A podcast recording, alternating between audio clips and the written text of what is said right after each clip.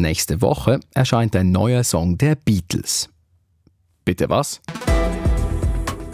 Doch, doch, das stimmt. Künstliche Intelligenz macht's möglich und erweckt auch Tote quasi wieder zum Leben.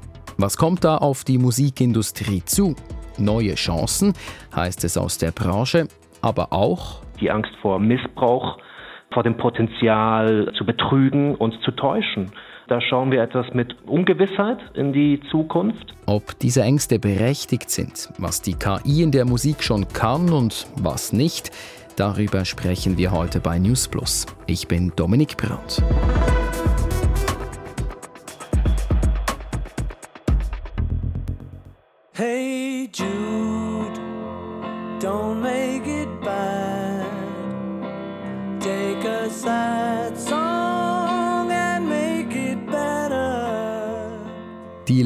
Legendären Beatles.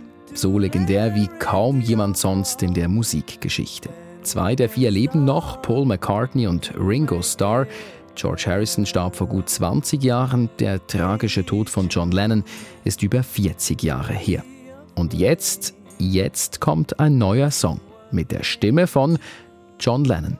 Now and Then. Jetzt und damals heißt das Lied. Und zum Start müssen wir gleich mal klären, was denn die künstliche Intelligenz, die KI, zum Lied beigetragen hat. Als ich zum ersten Mal davon hörte, dachte ich mir, krass, jetzt haben die quasi die Stimme von John Lennon wieder aufleben lassen. Nein, so ist es nicht. John Lennon selbst schrieb Now and Then in den späten 1970er Jahren und er sang das Lied auch und nahm eine Demo-Version auf. John Lennons Witwe Yoko Ono hatte diese Aufnahme und übergab sie nach dem Tod ihres Mannes den drei Bandkollegen. Jetzt, vier Jahrzehnte später, ist es dank KI, auf Englisch AI, gelungen, die Stimme von John Lennon aus dieser Aufnahme herauszulösen und die Qualität der Aufnahme gleichzeitig zu verbessern. Das erklärt Paul McCartney in einem Interview mit BBC Radio 4. It was a demo that John had that we worked on. We were able to take John's voice and get it pure through this AI so that then we could mix the record as you would normally do. Ein bisschen beängstigend sei es schon gewesen, Johns Stimme so zu hören, sagt Paul McCartney. Aber auch spannend und aufregend. All of that is kind of scary, but exciting because it's the future. Schließlich sei das die Zukunft, sagt da Paul McCartney. Die Stimme Lennons war also Grundlage des neuen Songs. George Harrison spielte seinen Gitarrenteil bereits in den 90er Jahren ein und Paul McCartney und Ringo Starr vollendeten den Song jetzt. Was genau dabei herausgekommen ist, das erfahren wir nächste Woche. Die künstliche Intelligenz, die ist ja gefühlt gerade überall. Logisch, dass sie auch vor der Musik nicht Halt macht. Ein neues Phänomen sei sie in diesem Bereich aber keineswegs. Das erzählt mir Jörg Tschirren. Er ist Digitalredaktor bei Radio SRF. Schon in den 50er Jahren wurde damit experimentiert. Da gibt es die sogenannte Iliac Suite. Iliac, das war ein großer Computer, der war noch raumfüllend groß. Und zwei Komponisten haben es geschafft, der Software, die auf diesem Computer lief, so die Regeln eines bestimmten musikalischen Stils einzuprogrammieren und der Computer konnte dann selber so eine Suite komponieren. Gespielt wurde sie allerdings dann von richtigen Musikerinnen und Musikern. Aber schon in den 50er Jahren gab es also den Versuch, den Computer Musik machen zu lassen. Das unterscheidet sich von dem, wie es heute der Fall ist, wenn wir von KI und Musik sprechen. Heute gibt nicht mehr der Mensch die Regeln ein dem Computer, sondern die künstliche Intelligenz oder genauer müsste man sagen Algorithmen, die mit maschinellem Lernen funktionieren, die schaffen es dank riesigen Datenmengen, dank Trainingsdaten selber gewisse Regelmäßigkeiten in der Musik zu erkennen, gewisse Muster. Zum Beispiel, wenn eine KI einen Popsong schreiben soll, dann wird sie mit ganz, ganz vielen Popsongs trainiert und lernt dann eben kennen, aha, in einem Popsong kommt am wahrscheinlichsten auf die vorangegangene Note dann diese oder auf den vorangegangenen Chorus kommt dann diese Bridge oder auf den vorangegangenen Akkord folgt dann dieser Akkord.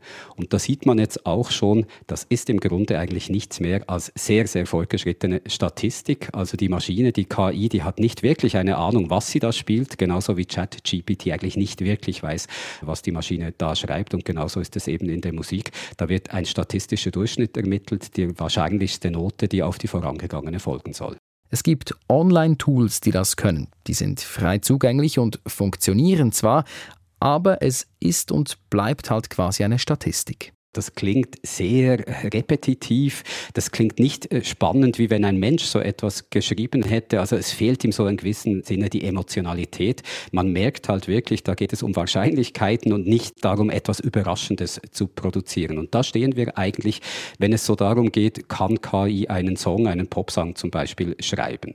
KI wird aber an ganz, ganz vielen anderen Orten in der Musikindustrie heute schon eingesetzt, schon seit einer Weile. Also man kann zum Beispiel ChatGPT brauchen, um sich die Lyrics schreiben zu lassen. Da gibt man einfach ein, schreibt mir die Lyrics zu einem Country-Song und da soll etwa das und das vorkommen und ChatGPT kann das dann machen, mehr oder weniger gut, aber man kann es ja immer selber noch nachbearbeiten.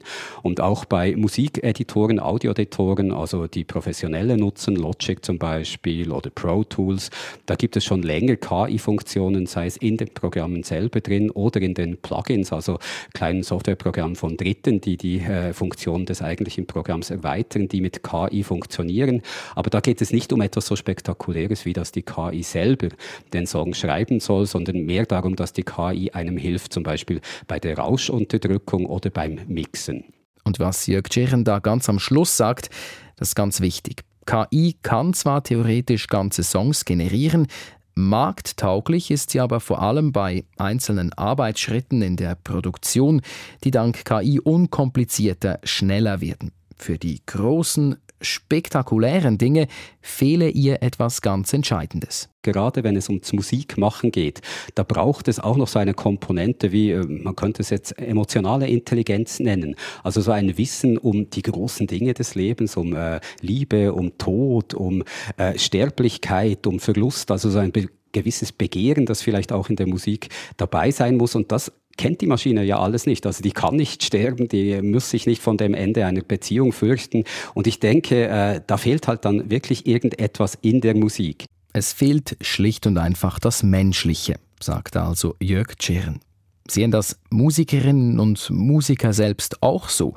Vor nicht allzu langer Zeit hat das SRF-Reportageformat Impact über KI in der Musik berichtet und unter anderem mit Rapper und Produzent EAZ gesprochen. Künstliche Intelligenz als Hilfe beim Texten. EAZ sagt Nein, danke. Ich glaube, wenn man irgendwie AI schreibt man einen Text über das und das und dann nimmt man das auf, dann äh, merkt man wahrscheinlich, dass es nicht von Herzen kommt. Keine Ahnung. Also ich stehe immer noch auf äh, Selbstkreationen steht Rapper EAZ damit stellvertretend für die Schweizer Musikbranche. Ich habe Lorenz Haas angerufen. Er muss es wissen, denn er ist Chef des Branchenverbands der Schweizer Musiklabel. Herr Haas, welche Rolle spielt KI heute? Ich denke, dass die Entwicklungen, die wir international sehen oder auch Experimente, die wir schon äh, beobachten konnten, sich noch nicht so ganz äh, jetzt hier in der Schweiz niedergeschlagen haben. Ich, ich habe bis jetzt noch keine größeren Aktionen in diese Richtung gesehen. Aber natürlich äh, verfolgen wir alle ähm, in der Branche gespannt, wie sich äh, die KI und ihre Anwendungsmöglichkeiten äh, entwickeln. Jetzt kann die KI in vielen Bereichen ja Fluch und Segen zugleich sein. Starten wir doch mal mit dem Positiven. Wo sehen Sie die größten Chancen für die Schweizer Musikbranche? Zunächst mal sind es ganz äh, einfache technische Aspekte, ähm, die Möglichkeiten zur Klangrestauration, zur Vornahme von Korrekturen oder auch als Inspirationsquelle äh, für das Songwriting oder für die Entwicklung neuer Sounds, äh, die liegen auf der Hand. Das ist sicher ähm, eine sehr große kreative Möglichkeit, die sich hier bietet. Was ich äh, jetzt im Moment, wie gesagt, noch weniger sehe, ist, dass, dass man anfängt, äh, ganze ähm, KI-Stimmmodelle äh, zu verwenden oder ähm, dass man versucht, äh, virtuelle Bands aufzubauen, etwas in diese Richtung. Wo machen Sie sich Sorgen? Gibt es Bereiche, wo Sie, wo Sie denken, uh, das könnte kritisch werden? Ja, zunächst äh, ist es so, dass auch wir in der Musikbranche gegenüber KI die gleichen Vorbehalte oder Ängste, Sorgen haben, wie es alle Menschen in unserer Gesellschaft haben, nämlich die Angst vor Missbrauch, äh, vor dem Potenzial äh, zu betrügen und zu täuschen. Ähm, ich, denke, da geht es uns allen so. Ähm, da schauen wir etwas mit Ungewissheit in die Zukunft.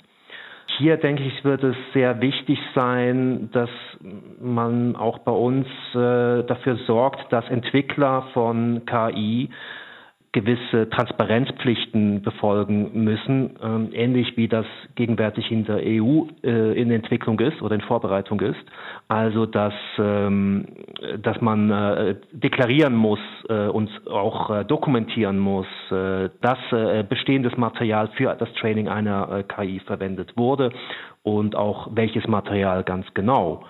Das halte ich für, für, für notwendig, eben um möglichen Missbrauch vorzubeugen. Die Sorge von Lorenz Haas ist also, dass mit Hilfe von KI zum Beispiel Fake-Songs entstehen. Und dass diese Sorge nicht unberechtigt ist, das hat ein anonymer TikTok-User vor ein paar Monaten bewiesen. Er hat einen Song online gestellt, der millionenfach Klicks sammelte. Ein Song angeblich von den kanadischen Superstars Drake und The Weeknd. KI hat er den Song mit Stimmen von Drake und The Weeknd erstellt, ohne dass die Musiker davon wussten. Ich kann euch den Song an dieser Stelle nicht vorspielen, er verstößt gegen Urheberrechte. Universal Music hat dafür gesorgt, dass er von allen gängigen Musikplattformen verschwindet. Dass so etwas passiert, das hat Lorenz Haas nicht überrascht. Das war einfach zu erwarten. Vollkommen normal, dass, dass jemand äh, mit einer neuen Technologie mal anfängt zu spielen und dann sich auch an solche ähm, Dinge heranwagt. Ich habe jetzt nicht übermäßig große Ängste davor, dass, äh, dass äh, unsere Kreativbranche damit äh, große Schwierigkeiten haben wird in der Zukunft. Denn letztlich äh, wollen die Menschen dann wohl doch lieber das Original äh, hören äh, bei Drake als eben so ein KI-Song. Dieser Song im Spezifischen, ich denke, äh, daran war vor allem das Attraktive das Neue und weniger jetzt, dass die Musik super war. Lorenz Haas fand den gefakten Drake The Weeknd Song also nicht super. Erfolgreich, das war er aber. Die Technik von heute, sie sei nützlich für viele Dinge. Sie mache aber auch Angst. Das sagt die Schweizer Musikproduzentin Sensu. Auch sie kam im SRF-Format Impact zu Wort. Es ist halt irgendwo durch ja, schon auch beängstigend, was, was alles schon möglich mhm. ist. Und, und eben wie viel das dann auch können, eigentlich gut klingende Songs mhm. raushauen, ohne wirklich die Skills in dem mhm. Sinn zu haben. Ähm, ja, das ist halt irgendwo durch, wenn man halt selber kreativ ist und man dann denkt, du kannst einfach irgendwie jemandem einen Befehl geben oder einem Computer einen Befehl geben und er kreiert dir einen Song, wo du vielleicht würdest monatelang dran haben Ja. Und ob es dann effektiv auch noch gut ist, mhm. das ist dann halt schon so ein bisschen scary auch. Mhm. Ich glaube aber für wirklich so Shows in dem Sinn, mhm. eben sei es als DJ oder, oder Live-Sets, ähm, dort ist halt dann schon, ich meine, auch wichtig, dass irgendwie die Energie um ist. Und ich finde mhm. oftmals auch, dass der Mensch dann die Energie ergibt. Oder ich schaue mhm. ja gerne auch jemandem zu, der ähm, merkt, so, der, der liebt das, was er mhm. macht. Und ja, ist, ist voll mit Leidenschaft dabei und kommt um und rastet aus und, und gibt mhm. irgendwie auch noch zusätzlich durch ähm, seine Persönlichkeit irgendwie Energie weiter. Und das finde ich, das kannst du halt wie nicht mhm. ersetzen. Sagt da Musikproduzentin Sensu. Und hauptsächlich positiv sieht es Lorenz Haas, der Chef des Branchenverbands der Musiklabels. Persönlich blicke ich jetzt nicht äh, mit großer Angst in die Zukunft. Äh, sehen Sie, zurückblickend äh, ist es ja so, dass es äh, in den letzten 20 Jahren äh, ganz viele digitale Entwicklungen gab. Äh, gerade in den letzten fünf bis sieben Jahren denke ich an Blockchain, an digitale Währungen, Bitcoin, an NFTs. Ähm, was haben wir hier immer gesehen? Wir haben gesehen, dass eine Experimentierphase anfing dass auch diese ähm, bisschen gehypten Begriffe auch viel für Marketing verwendet wurden. Das äh, alles erregte Aufsehen, aber letztlich wahnsinnig viel geändert hat es eigentlich bisher noch nicht. Und das andere ist, wenn wir in die Zukunft schauen, äh, sehen Sie, wenn ich äh, unsere Mitglieder anschaue, vor allem vielleicht gerade die, die in der Popmusik arbeiten, dann, dann sehe ich da Menschen, die äh, enorm gerne mit neuen Technologien äh, experimentieren und etwas ausprobieren. Die, die finden es toll, ähm, mit Neuem zu arbeiten. Und deswegen glaube ich auch, dass unsere Branche auch sehr anpassungsfähig geworden ist in den letzten äh, Jahren und auch damit klarkommen wird. Die Musikbranche werde sich mit KI arrangieren können, sagt also Lorenz Haas. Und Jörg Tschirren, unser Digitalredaktor, der hat schon die eine oder andere Idee, wie die Zukunft aussehen könnte. Er glaubt zum Beispiel, dass die KI künftig halbfertige Songs zu Ende produzieren könnte dass man also ein Stück hat und man hat es bis zu einem gewissen Teil schon fertig, sagt der KI dann, mach mir drei, vier, fünf Vorschläge, wie das weitergehen könnte. Also sich so inspirieren lässt. Oder man hat das fertige Stück, aber es fehlt noch eine gute Baseline und dann sagt man der KI, mach mir da Vorschläge für eine Baseline dazu oder wie irgendwie ein Drum-Pattern weitergehen sollte. Und da sehe ich so ein bisschen die Einsatzmöglichkeiten im Zusammenspiel mit dem Menschen. Also nicht eben, dass die KI selber den Song schreibt, sondern dass man sich von der KI inspirieren lassen lassen kann und bestimmte Arbeitsschritte abnehmen lassen kann, die sonst vielleicht mühsam gewesen wären oder wo man sehr viel Inspiration dazu gebraucht hätte. Und die KI kann einem dann so ein bisschen eine Richtung geben, wo es weitergehen soll. All das haben die Beatles im aktuellen Fall nicht gebraucht. Das Einzige, was sie benötigten, die Stimme von John Lennon aus den 70ern, dazu die Gitarrenaufnahmen von George Harrison aus den 90ern und neue Aufnahmen von Paul McCartney und Ringo Starr. Das Ergebnis Now and Then, jetzt und damals. Ja, da bin ich natürlich sehr gespannt darauf. Ähm, ich finde, für mich persönlich ist es, äh, ist es sehr wichtig, dass hier äh, auch äh, noch lebende Mitglieder der Beatles mitgearbeitet haben.